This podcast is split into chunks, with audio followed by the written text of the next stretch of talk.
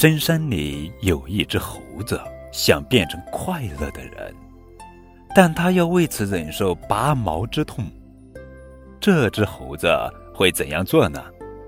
亲爱的小朋友们，你们好，我是高个子叔叔。今天要讲的故事的名字叫做《一毛不拔》。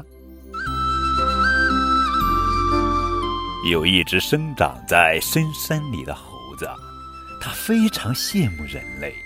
他觉得人类的生活太快乐了。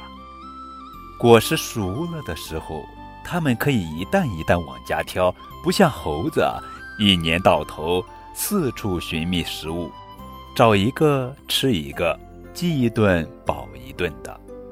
冬天刮风下雪，人可以待在温暖的家里，家里也有过冬的粮食，不像猴子一到冬天。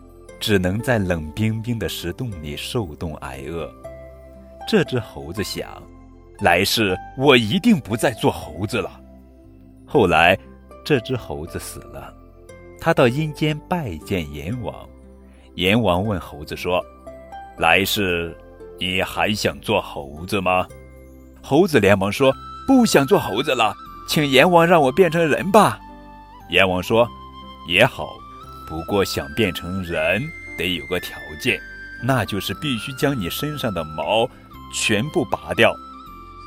地府的士兵让猴子趴下，准备给他拔毛。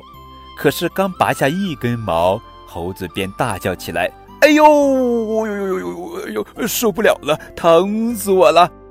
阎王笑着对猴子说：“看你一毛不拔，又怎么能成为人呢？”